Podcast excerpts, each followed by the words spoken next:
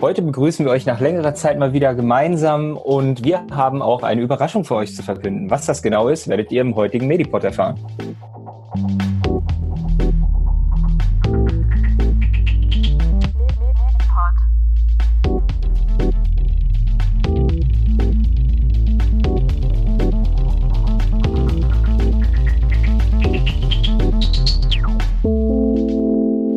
Medipod, der Podcast für Medizin.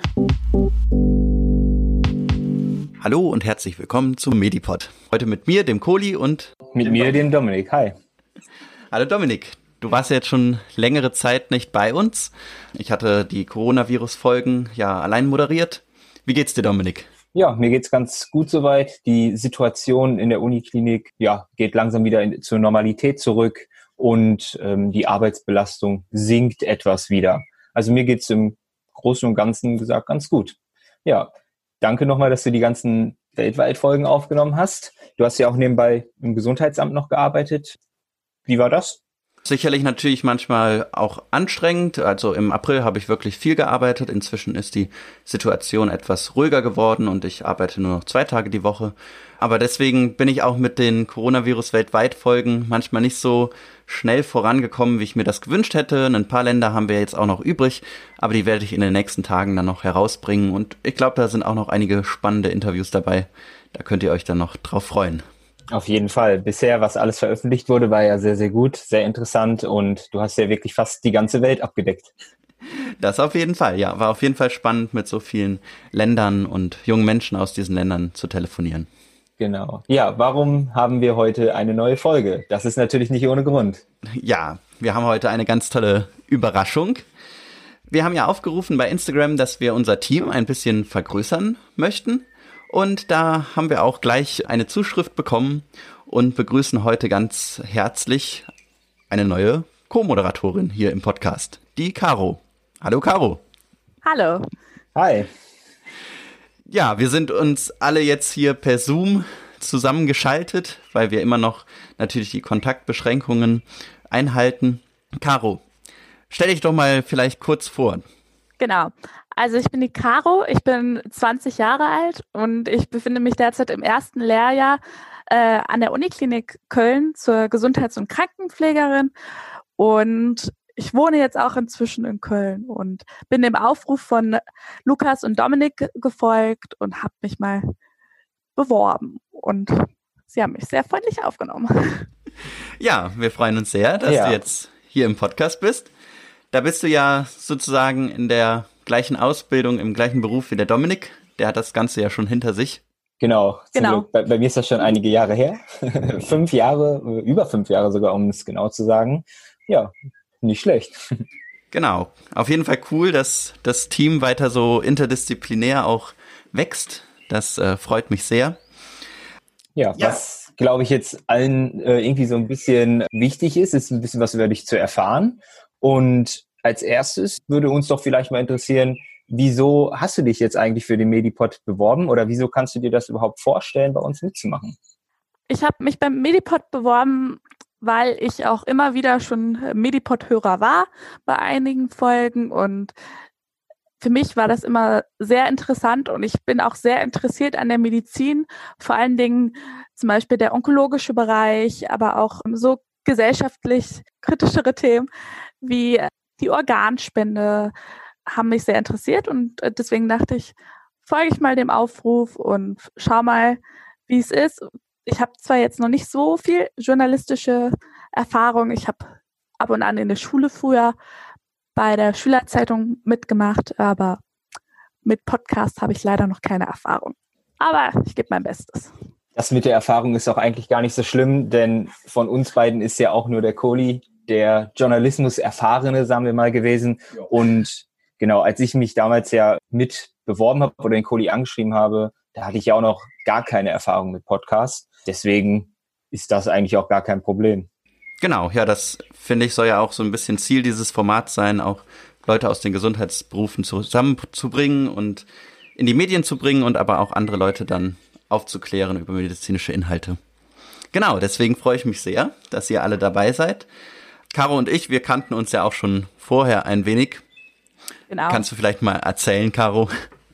Genau, also den Lukas kenne ich durch Health for Future. Das ist quasi eine Untergruppe von der Fridays for Future Bewegung, in der sich Personen oder Angestellte des Gesundheitswesens engagieren und sich für eine nachhaltige äh, medizinische Versorgung einsetzen und auch, dass die Medizin zukunftsgewandter gestaltet wird. Und genau, daher kenne ich Lukas und deswegen habe ich auch schon immer mal wieder was von den Medipods erfahren. Sehr spannendes Thema. Vielleicht Genau. kann man ja mal eine Folge über Health for Future drehen. Ja, genau. Würde Über sich jetzt ja anbieten. Gesundheit äh, können wir sicherlich irgendwann auch mal als Thema machen.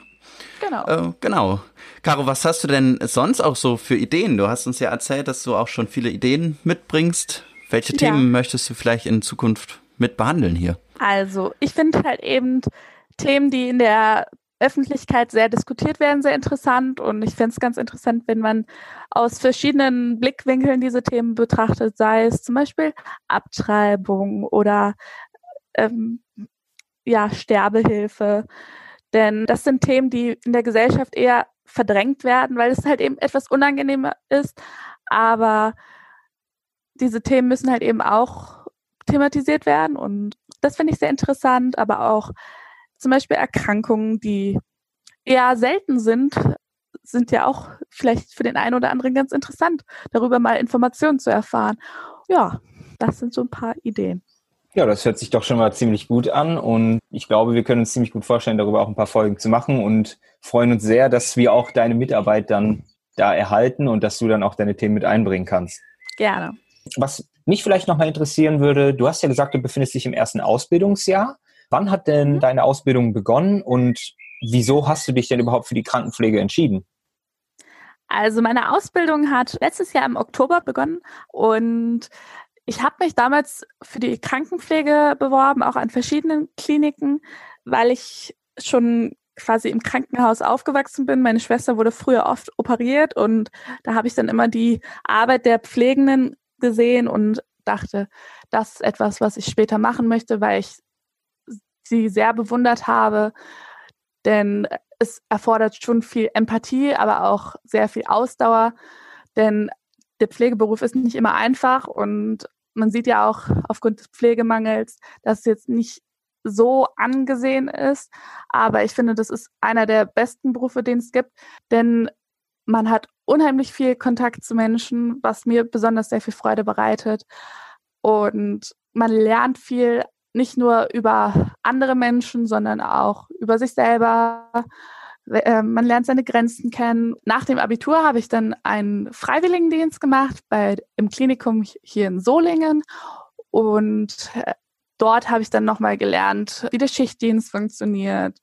Ich habe auch viel über Leben und Tod kennengelernt, denn ich war auf einer onkologischen Station, weil mich dieser Fachbereich sehr interessiert und habe dann auch gesehen, dass zum Beispiel der Tod auch positive Seiten hat. Genau. Ja, und deswegen habe ich mich danach entschieden, die Ausbildung zu machen. Und jetzt befinde ich mich schon seit acht Monaten in dieser Ausbildung und es macht mir immer noch sehr viel Freude. Ja, schön. Hört sich interessant an, auch die emotionale Bindung, die du zu deinem Beruf auch irgendwie erarbeitet hast. Du hast ja gesagt, seit acht Monaten bist du jetzt in der Ausbildung. Hattest du schon Praxiseinsätze und kannst du vielleicht schon berichten, wie dir die Ausbildung so bisher gefällt oder was für Inhalte da so äh, vorkommen? Weil für jemanden, der jetzt die Ausbildung nicht direkt macht, der kann sich das ja nicht wirklich vorstellen, was dort eigentlich so gelehrt wird. Mhm. Also wir hatten bis bisher zwei Praxiseinsätze. Den ersten Einsatz hatte ich auf der Knochenmarktransplantationsstation, also dort, wo Stammzelltransplantationen bei Bluterkrankten stattfinden. Und den letzten Einsatz, den hatten wir auf der Neurologie. Das war auch sehr interessant, weil wir waren auf der Frühreha-Station und da wurden halt eben Schlaganfallpatienten behandelt, sowie Patienten, die eine schwere Hirnoperation hatten. Und im ersten Praxisblock haben wir die grundlegende Pflege kennengelernt.